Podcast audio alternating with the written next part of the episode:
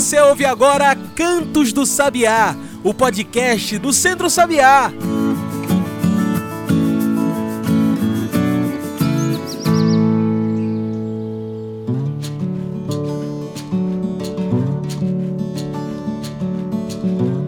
Todos e todas que nos ouvem agora pelo Spotify e demais plataformas. Eu sou João Lucas e está começando agora o Cantos do Sabiá, nosso podcast semanal sobre o campo, a cidade e o mundo. Cantos do Sabiá é o seu podcast semanal. Então não perca nada, segue a gente aí, faz esse podcast chegar cada vez mais longe. Você também pode passar pelo nosso site e encontrar tudo que a gente produz. Anota aí www.centrosabiá.org.br Tudo junto e sem acento. Também pode trocar uma ideia com a gente nas redes sociais: Instagram, Twitter, Facebook. Procure por Centro Sabiá. Sabemos, está acabando um ciclo de governo, está acabando o governo Bolsonaro. Para agora em 2023, o começo do governo do presidente eleito Luiz Inácio Lula da Silva. Com isso, precisamos refletir os erros de gestão do meio ambiente, do ministério do governo Bolsonaro, combater os desmontes instalados nos últimos quatro anos e reforçar políticas públicas para a defesa da população, agricultores, agricultoras e da cidade. É preciso combater a fome, o veneno, a insegurança alimentar, o racismo e a injustiça ambiental. É por isso que hoje a gente fala de esperança. É preciso esperançar por um futuro do meio ambiente brasileiro. E é para esperançar aqui com a gente que hoje convidamos para a nossa mesa Carlos Magno. Carlos é mestre em agroecologia e desenvolvimento rural sustentável, coordenador de mobilização social do Centro Sabiá. Carlos, Feliz Natal e obrigado por aceitar nosso convite. Obrigado por voltar aqui mais uma vez. Se apresenta aí para quem está nos ouvindo. Bom dia, João. Bom dia a todos os ouvintes. É um, uma alegria estar aqui de volta, poder conversar um pouco com vocês, poder, enfim, falar um pouco dessa, dessa esperança né, para o ano que vem, sobre. Bom, eu até fico pensando se vai ser tão esperançoso assim, né? As questões que eu trago, mas eu, eu acho que é uma esperança, sim, claro. Eu acho que a gente viveu momentos muito difíceis e acho que o momento agora é, é diferente, assim. Eu acho que mais difícil já foi. Agora a gente conseguiu superar, né, muitas coisas e, uhum. enfim, acredito que 2023 vai ser um ano de reconstrução mesmo. Essa é a palavra que eu queria trazer. Eu acho que é reconstruir o Brasil, reconstruir é, políticas públicas para a população que mais precisa, reconstruir a própria economia, né? Enfim, acho que temos uma né, o governo novo terá muitas muito trabalho a fazer, enfim. É isso, acho que temos aí muita uma missão grande aí pela frente. É verdade. A gente fala de esperançar, mas grande é o desafio, né? Grande é o desafio para é, levantar o Brasil, sobretudo quando a gente pensa nessa perspectiva ambiental. A primeira coisa que a gente precisa ver são os desafios de uma gestão do meio ambiente. Logo no começo do governo Bolsonaro, o Ministério do Meio Ambiente teve um corte de 187 milhões de reais no investimento. Isso impactou, é claro, frontalmente os combates a queimadas, ao desmatamento, os institutos de defesa como o IBAMA ou o Instituto Chico Mendes de Conservação da Biodiversidade. Carlos, sob um novo governo, agora o governo de Lula, o que precisamos mudar nesses ministérios de meio ambiente? Então, João, eu acho que, na verdade, assim, é, acho que você tocou nesse assunto, assim, o governo Bolsonaro, ele, na verdade, a política do governo Bolsonaro era uma política de desmonte. Foi e ainda é. E, na verdade, todas as políticas ainda estão rodando, entendeu? Elas estão acontecendo. Uhum. E aí é importante dizer que, que, sob o governo Bolsonaro, nesses últimos quatro anos, a gente teve uma antipolítica do meio ambiente. A gente pode dizer que Bolsonaro é o anti. eu não vou dizer anticristo, porque eu acho que isso não faz muito sentido, né? Não é a pauta da religião. Mas ele, ele, ele, ele fez uma, uma antipolítica. Bolsonaro, no meio ambiente, colocou ministros anti-meio ambiente. Você deve lembrar muito bem os ministros que passaram, o, que, Ricardo Salles. que foi mais marcado, Ricardo Salles, ele foi um ministro que estava querendo flexibilizar as leis, como ele disse, né, para passar a boiada, ou seja, ele, foi, ele, tá, ele é acusado de, de, de facilitar o, o, o, o venda de, de, ilegal de madeira né, da floresta amazônica. Então, ele é o anti-ministro do meio ambiente, ou seja, o Ministério do Meio Ambiente é pensado para preservar o meio ambiente, ou seja, a natureza, o lugar uhum. que a gente vive, e o Ministério do Meio Ambiente, nesses quatro anos, estavam trabalhando fortemente para desregularizar todas essas normas para poder desmatar mais, para poder vender mais madeira, para poder. Então, é o, é o anti-ministro. Se você olha na área da saúde, é, os ministros que passaram, que acho que foram três ou quatro, né? Um que mais marcou, que foi na época da pandemia, que foi o Eduardo Pazuello, que foi ministro da, da Saúde, não entendia absolutamente nada de saúde, e fez campanha para que as pessoas não usassem máscara, fez campanha para que as pessoas usassem cloroquina, ou seja, é o anti-ministro da Saúde, ou seja, estava, uhum. em vez de ter uma pauta positiva, tinha uma pauta negativa. Se você olha para o Ministério das Mulheres e Direitos Humanos, que era da Maris, ou seja, era uma pauta anti-direitos humanos. Então, o governo Bolsonaro é um governo anti ou seja, é o contra-governo. É o governo Bolsonaro, na verdade, foi um, um contra, contra-governo, assim, né? Ele trabalhou sempre do contra, ou seja, ele trabalhou ao invés de fortalecer essas coisas. Porque se você olha, inclusive, vou dizer uma coisa assim, se você olha para o governo Bolsonaro e pergunta a qualquer pessoa qual foi a, a política, o programa instalado, implementado pelo governo Bolsonaro que melhorou a vida da população, não existe um programa dessa natureza. Porque o governo Bolsonaro, ele não criou nenhum programa que marcou, né, que marcou o processo, né, dele no governo, assim. Então é um governo marcado por muito desastre, por muita falta de habilidade, entender se por sempre por muitas mentiras, então muita fake news. E muito corte, né? Muito, muita muito omissão, corte. muitos cortes. Ou seja, se você fazer uma análise mais econômica também, o crescimento econômico foi pífio, você tem o Guedes na verdade, que no meio da pandemia, que o dólar deu 5,50, descobriu-se que o Guedes tinha, tinha, tinha milhões guardados né, em, em, em, paraísos fiscais que valorizava com a, com, a, com, a, com a subida do dólar. Então, assim, é um ministro, é um contra-ministro da, Ou seja, é um ministro que nem acredita na economia do próprio país que ele é ministro. Então, esse é um cenário é, do governo Bolsonaro que é muito desolador para o país, né? Porque você. E aí, bom, internacionalmente, você olha para a pauta ambiental internacionalmente, o Brasil virou um nanico, virou um páreo, na verdade, nem um nanico, e virou um. Então, internacionalmente, o governo Bolsonaro não era convidado para nada mais, porque, tipo assim, Sim. o Brasil, que sempre teve um protagonismo internacional na área ambiental, perdeu totalmente esse patamar é, de protagonista internacional na pauta, na pauta internacional ligada ao meio ambiente, né? Então é isso, eu acho que, no geral, o governo Bolsonaro representou isso e é, por isso que eu disse assim, é uma esperança mesmo, porque, de fato, é, a gente está mudando, o discurso público está mudando, ou seja, eu acho que a gente vai voltar a uma uhum. certa normalidade, que não vai ser fácil também, né? Mas eu acho que a gente Até porque é preciso refletir é, sobre o que aconteceu, né?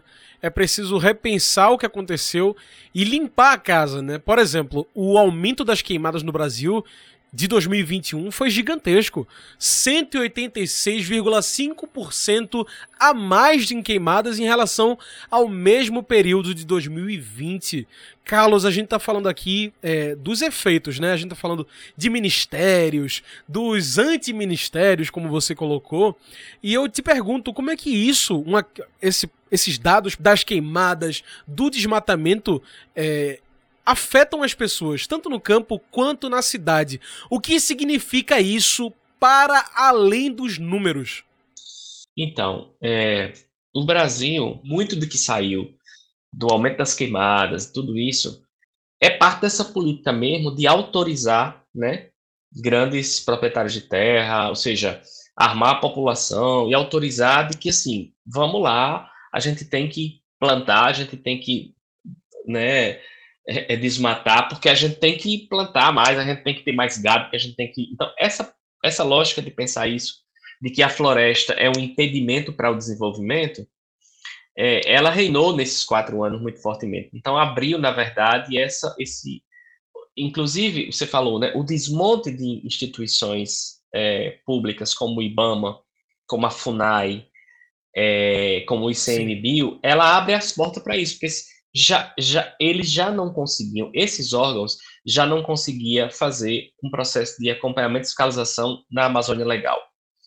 Com esse desmonte que houve, eles praticamente deixaram de existir, porque você não faz sentido você ter um, um funcionário que fiscaliza uma área do tamanho do estado de Pernambuco sozinho. Eu estou dizendo no pequeno, porque eles são muito maiores essas áreas. Então isso uhum, não faz muito sentido. Então, esse desmonte ele, ele levou esse processo de desmatamento. Mas o que eu queria trazer, na verdade, é assim, por que isso é tão importante para o Brasil? Por que isso é tão importante para o mundo? A floresta amazônica, é, que fica, a Amazônia Legal, né, que fica ali entre o Pará, parte até da, do, ainda no, no, no Maranhão, se tem um pedaço assim, mas Pará e todo o norte, né, que está dentro da Amazônia Legal, a, é, é, é, ela, na verdade, representa um, um, que eles chamam de hotspot, que assim, é um lugar onde você tem muita biodiversidade, e essa biodiversidade e, essas, e essa floresta, essas árvores, eles conseguem estocar CO2 é, de forma com uma quantidade muito grande, ou seja, é um grande banco de estoque de CO2 que faz. A floresta amazônica ela é comparada aos glaciais nos polos e ao oceano, ou seja, ela tem a mesma força de controle do clima uhum. que tem os oceanos e que tem os glaciais para o controle do clima no mundo. Então, gran, a grande questão é que se você. Não é que se você vai destruir a floresta toda. É que se você destrói 25% da floresta, ela se destrói, ela vai se destruindo automaticamente, porque ela não tem mais controle. É importante dizer que o solo da floresta amazônica, o solo da floresta, ele, ele é muito. Ele, ele não é um solo fértil, ou seja, ele é um solo que depende desse ciclo de nutrientes das árvores. Então, quando você destrói, ele é um solo muito infértil. Então, você destrói, queima, arranca tudo, você perde muito ali. Então, a, a grande questão que é levantada pelos pesquisadores ao redor do mundo e no Brasil é que se você perde mais de 25% da floresta, é, ela vai se perder gradativamente. Então, ela vai virando, em vez de ser aquela floresta densa, ela vai começar a se transformar numa floresta muito mais espaçada, ela vai se transformar numa floresta que muito mais parece o cerrado, né, que é um bioma super importante, mas é mais espaçado, então você tem e aí ela vai deixar de, de ser esse controle do clima no mundo, assim, ela vai deixar de estocar uhum. CO2, ela vai então você tem prejuízo muito grande, na verdade, para o Brasil, você tem prejuízo na verdade para o mundo, porque é, ele, a floresta ela ela funciona como um, um, um, sistema de balanceamento do clima no mundo também, a floresta amazônica. Por isso que é tão preocupante pensando isso. que hoje o, o mundo está aquecendo cada vez mais, né? A própria COP27, ela discute sobre isso. É, então, às vezes parece que é, ah, gente, é tão grande a floresta, que besteira, um pedaço desmatado. Mas é interessante isso que você traz, desse grande impacto que faz, né? É, é, tanto para o meio ambiente, Brasil, quanto externamente. E Carlos, faltam hoje investimentos também para o combate ao desmatamento, como a gente já falou mais cedo. Houveram grandes cortes aos departamentos e ministérios. Falta hoje competência para lidar também com o desmatamento. Como garantir que essa falta não exista no próximo governo, no governo Lula? Olha, João, a gente tem um grande desafio aí no próximo governo. É, o governo Lula é um governo de grandes alianças. Eu, eu, eu quero dizer que, na minha leitura, é um governo de maior aliança desde a ditadura, desde a redemocratização. Assim, muitas alianças né, com setores que não são setores é, tão progressistas assim, mas são setores democráticos. Então, eu acho que isso foi o, isso foi o Pedro da balança que foi as alianças uhum. com setores democráticos, né, para poder vencer o, o, o Bolsonaro, é, que aí o Brasil estava entrando numa situação muito, muito difícil já. Então, eu acho que essa é uma primeira questão que eu queria colocar. Então, o governo Lula vai ser um governo de muitas alianças e não vai ser simples, porque é importante dizer que é, a gente está entrando, segundo a CEPAL, é, a gente, as análises que a CEPAL tem feito né, sobre a América Latina nos próximos anos, elas não são nada muito boas, elas não são nada animadoras sobre a economia.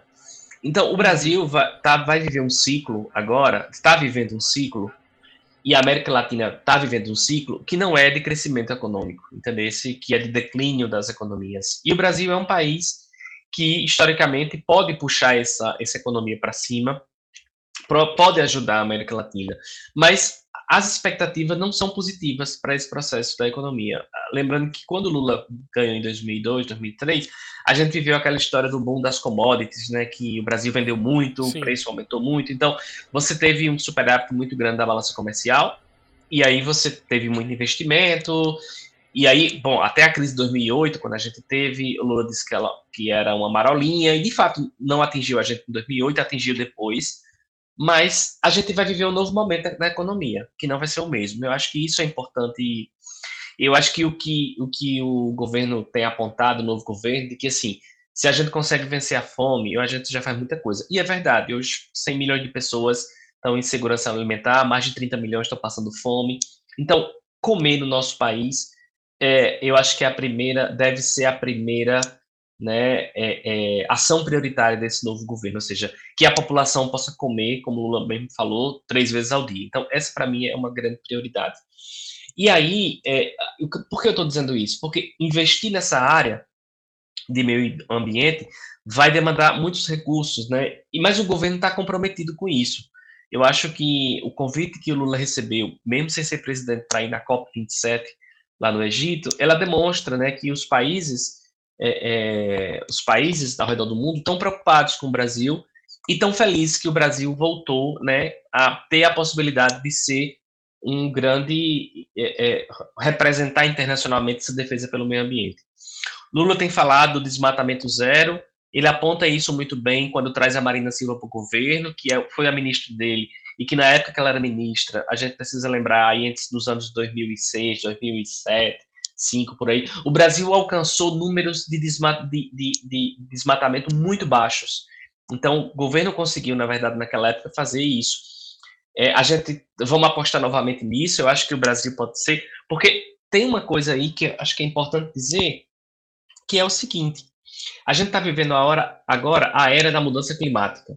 A mudança climática tem sido um tema internacionalmente tratado porque os acordos são feitos, a COP acabou de finalizar agora, é, é, com uma cobrança dos países ricos. O próprio Lula, no discurso da COP, disse que os países ricos que prometeram bilhões de dólares para combater não, não, não fizeram esse desembolso para os países pobres. Então, queria cobrar isso deles. Tem uma coisa aí que, que, que é muito contraditória, João, e eu, eu queria colocar aqui, ligado à história da mudança climática, que são os créditos de carbono.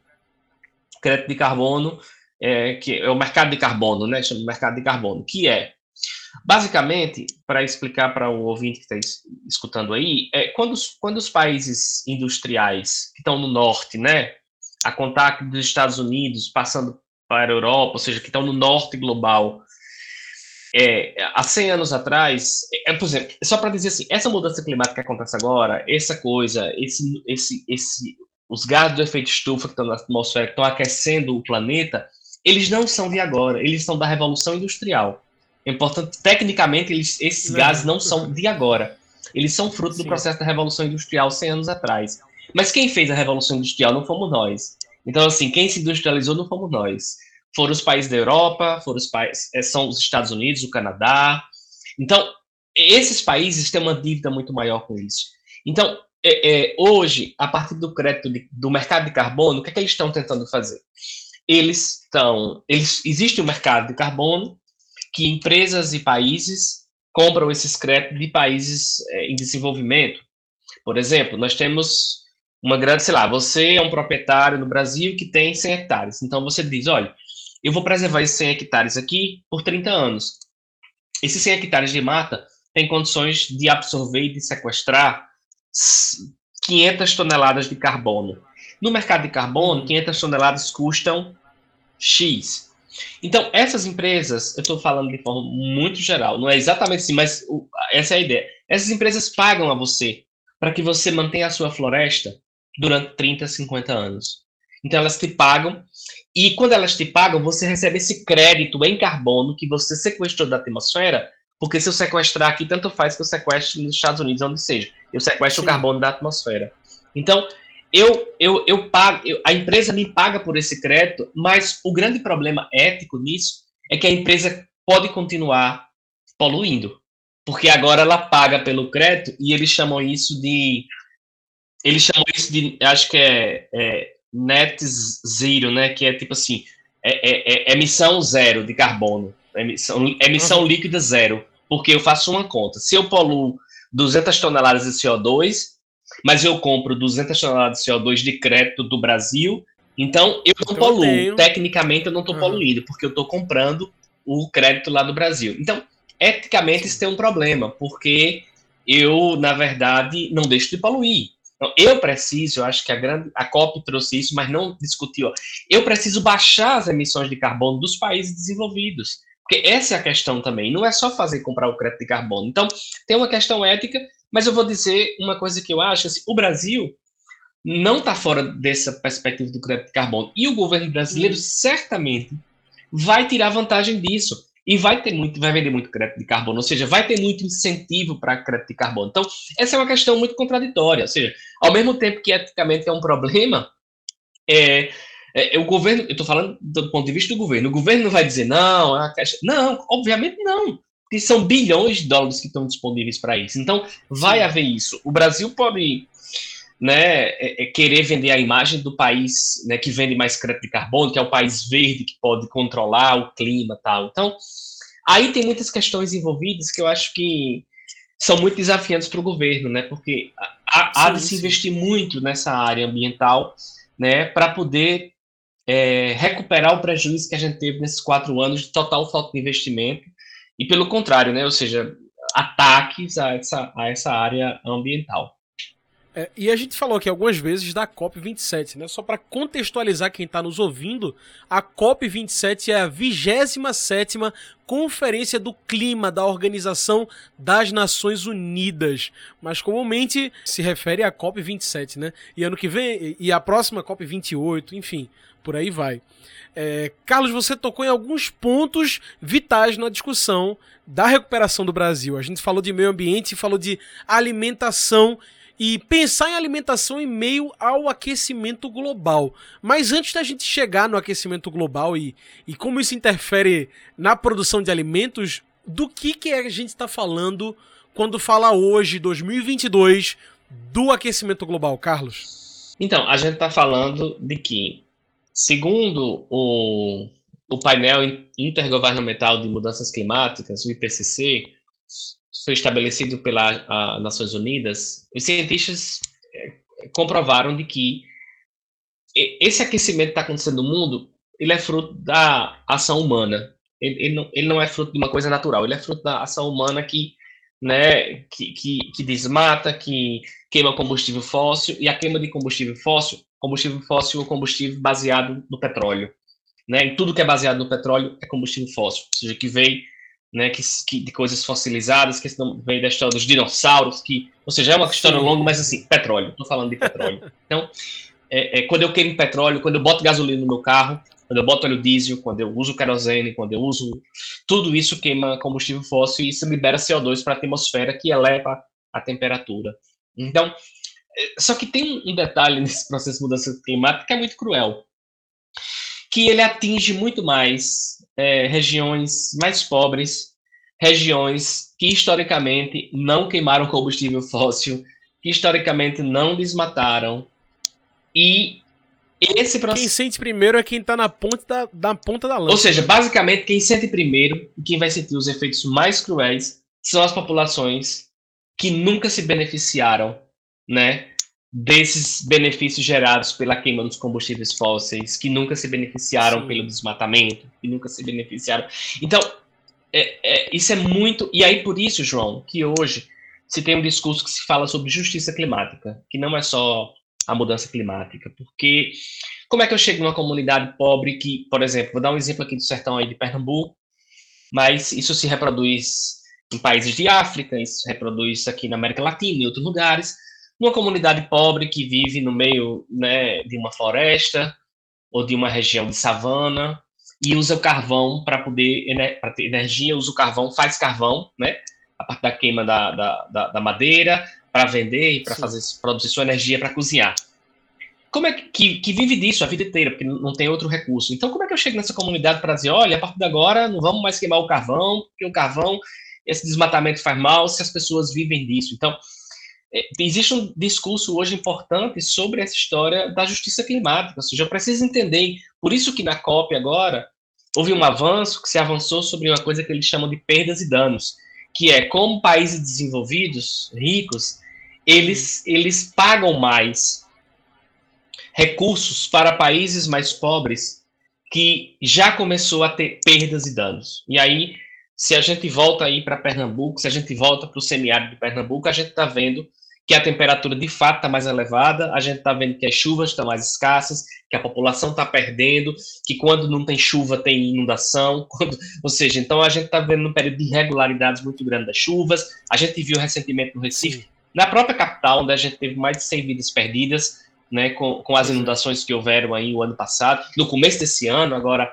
em abril e maio, então essa situação é, é, é, é que internacionalmente se chama de perdas e danos, e aí me parece que na COP se saiu com, com, boas determinações sobre a contribuição que os países ricos vão dar né, para as perdas e danos. Porque isso, como eu disse, assim, é quem, quem menos contribuiu é quem está mais sofrendo com essa história das mudanças climáticas. E aí, já emendando com a história da fome, e aí você uhum. fala, trouxe esse, esse detalhe, é, a gente tem um grande desafio, né? Como é que a gente alimenta a população nos semiáridos, por exemplo, aí falando do, do, Brasil, falando da. Como é que a gente alimenta a população nesses lugares? O semiárido do Brasil tem 21 milhões de pessoas. Então, como é que a gente alimenta essa população desse lugar?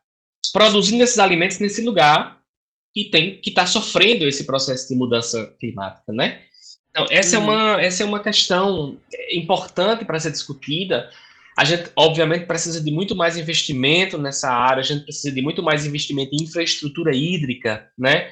De estoque e armazenamento de água, como as cisternas, entendeu? como outros sistemas simples né, de distribuição de água que não sejam tão complexos, mas que se adaptem à realidade local.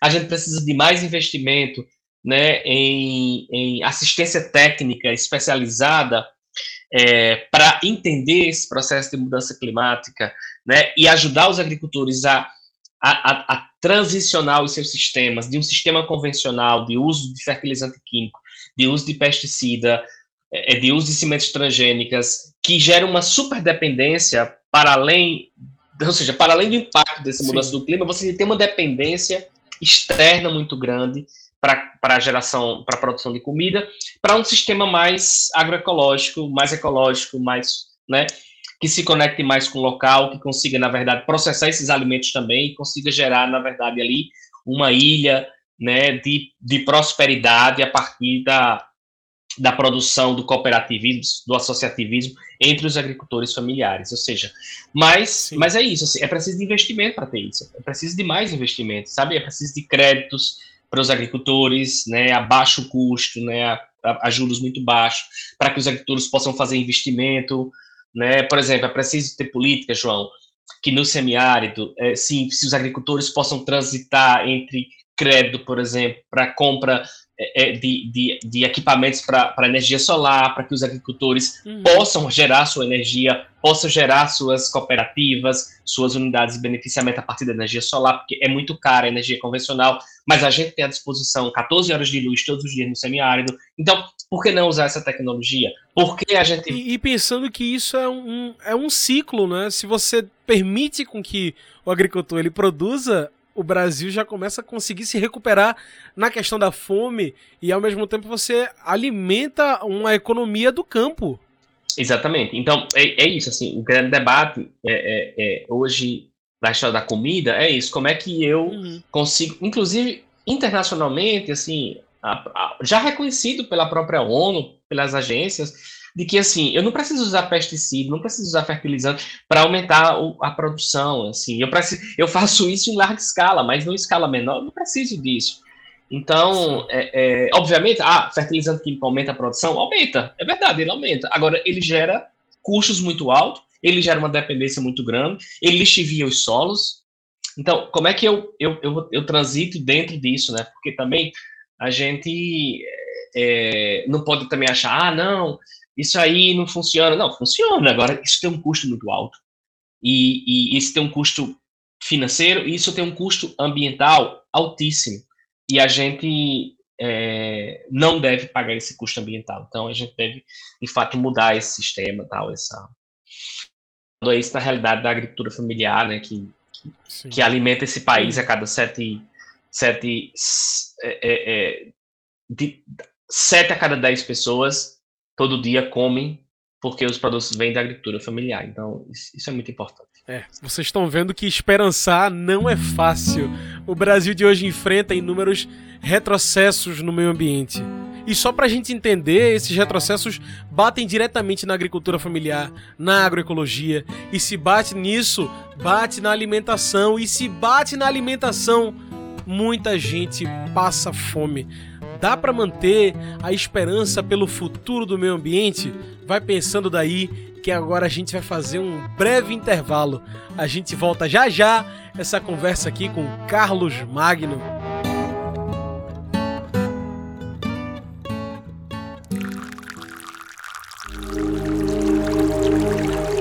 Aqui nascem as águas. É daqui que surgem os rios. As nascentes geram vidas. Nascentes são fontes de água que brotam, que nem planta, e se formam quando o reservatório natural de água jorra para a superfície. Se bem protegida e preservada, uma nascente pode se transformar em um lindo rio, em riachos, córregos e ribeirões. Mas se não preservadas, as nascentes morrem, e com elas morrem os rios, os riachos, os animais, as plantas, todos nós. A vida depende da água. A água é vida. É por isso que precisamos defender as nascentes, proteger o meio ambiente e os mananciais. É por isso que precisamos defender as áreas de proteção permanente as APPs. Preservar as áreas de proteção permanente é garantir solo fértil, abrigo para animais silvestres, crescimento de matas e águas limpas para a produção, consumo, para o campo e para a cidade. A água é um bem natural insubstituível. Proteja a água, proteja as nascentes. Uma campanha do Centro Sabiá.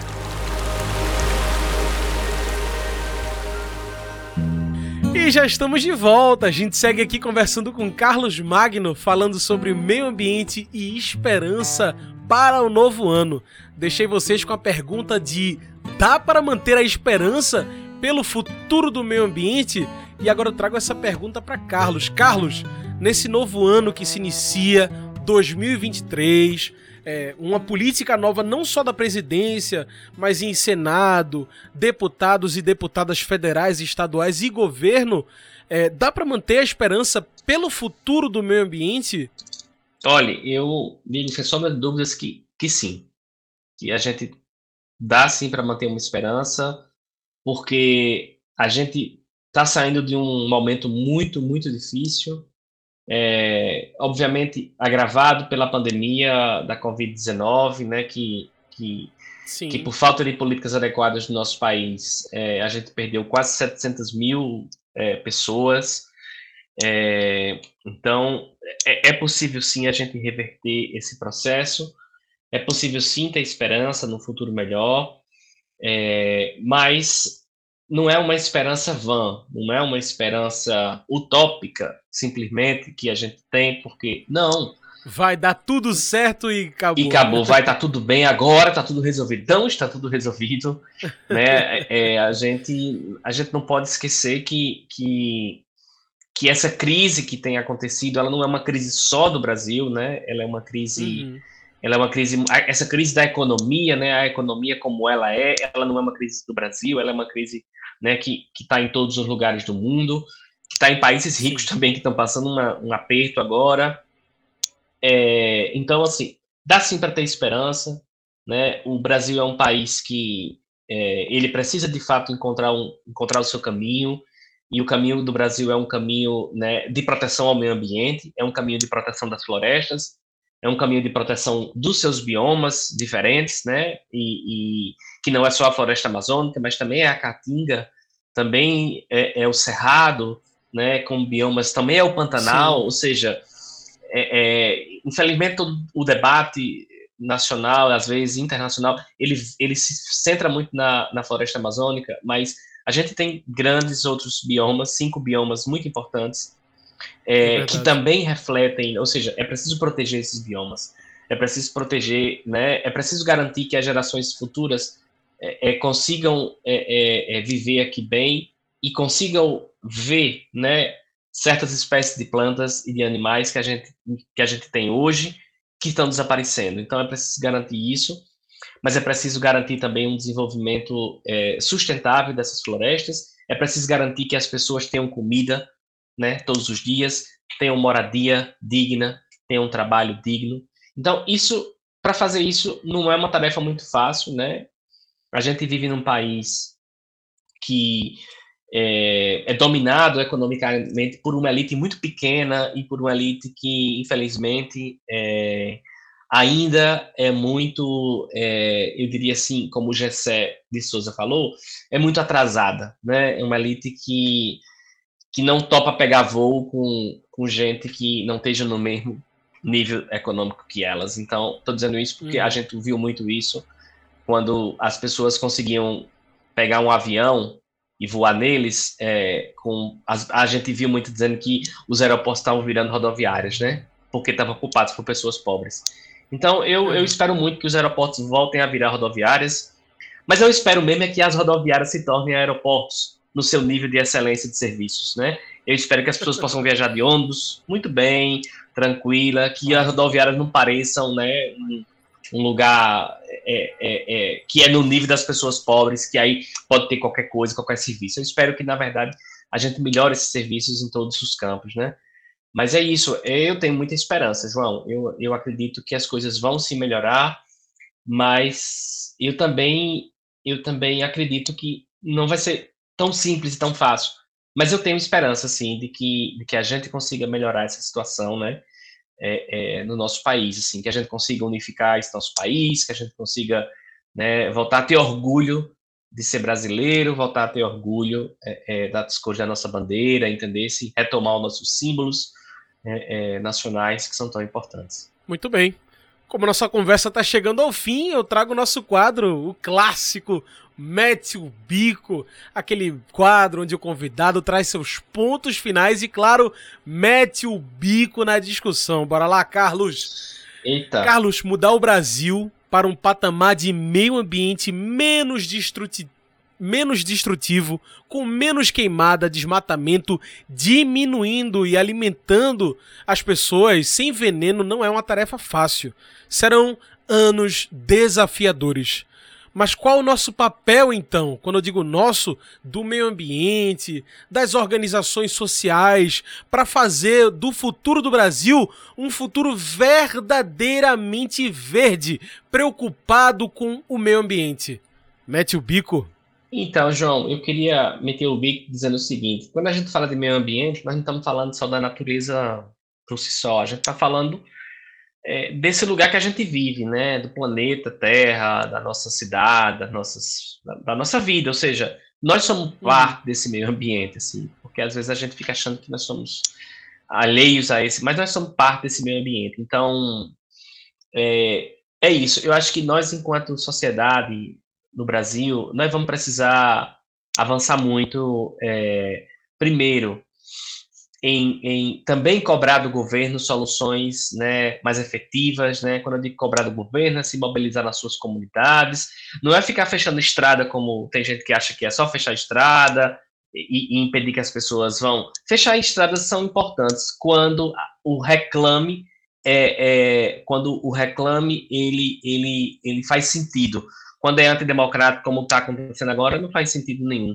Mas quando as pessoas estão lutando por terra, quando as pessoas estão lutando por moradia digna, quando as pessoas estão lutando por comida, fechar a estrada sim faz sentido, fechar a estrada sim é uma forma de reclame, e obviamente que é, é, é não pode ser.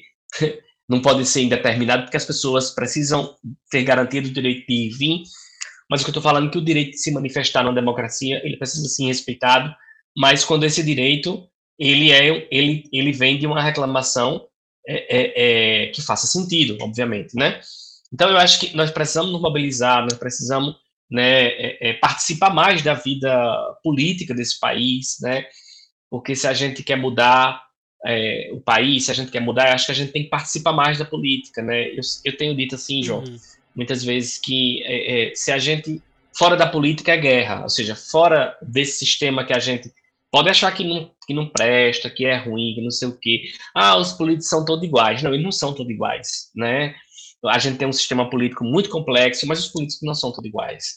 É, mas fora desses, de, desse ringue político, fora disso aí é guerra, fora disso aí é barbárie, é o que a gente está vendo nas estradas aí pelo Brasil agora, das pessoas fechando as estradas, queimando carros. Isso aí é barbárie. Ou seja, não reconhecer a eleição, não reconhecer que existe um sistema né, que cuida disso, fora disso, é uma barbárie. Então, eu acho que a população precisa participar mais né, da política, precisa entender mais. Eu acho que tem um fator agora que é muito determinante, que é, ou seja, o governo precisa investir, né? O governo precisa investir em políticas que ajudem a população a se informar melhor das coisas, entender se combater as fake news, combater essa mal informação, a desinformação é fundamental para que a gente alcance, na verdade, é, um patamar de consciência nacional maior sobre o papel do Brasil internacionalmente, sobre o papel do Brasil, sobre é, é, é o Brasil ser um país que, que, que, que garanta os direitos básicos da sua população. Então, eu acho que isso, isso é super importante, né, é, para que a gente consiga superar esses desafios que a gente tem aí pela frente enquanto, enquanto nação, né, enquanto população brasileira.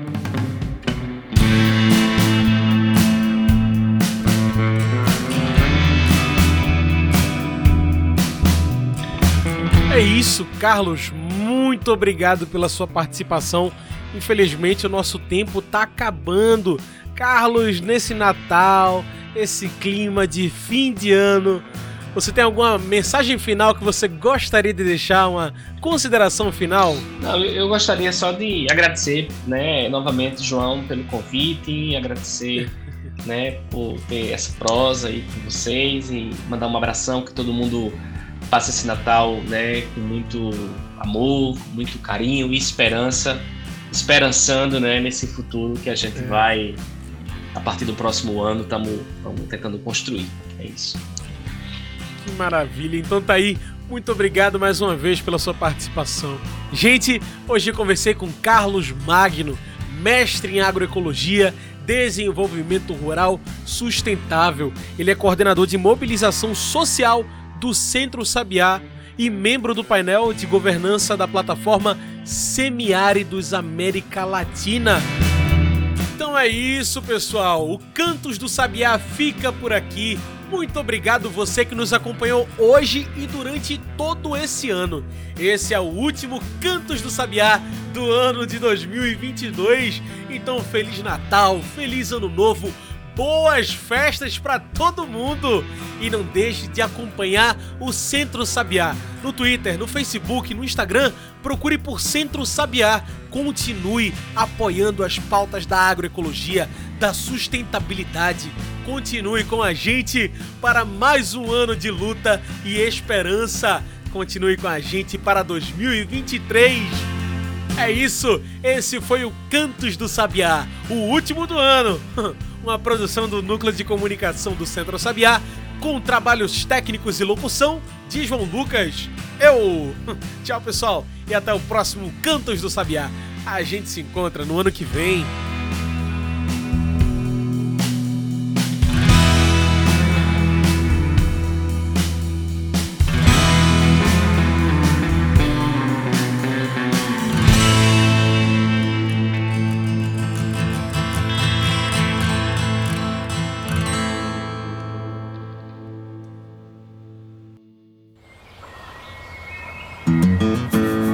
Você ouviu Cantos do Sabiá, Cantos do Sabiá é o podcast do Centro Sabiá.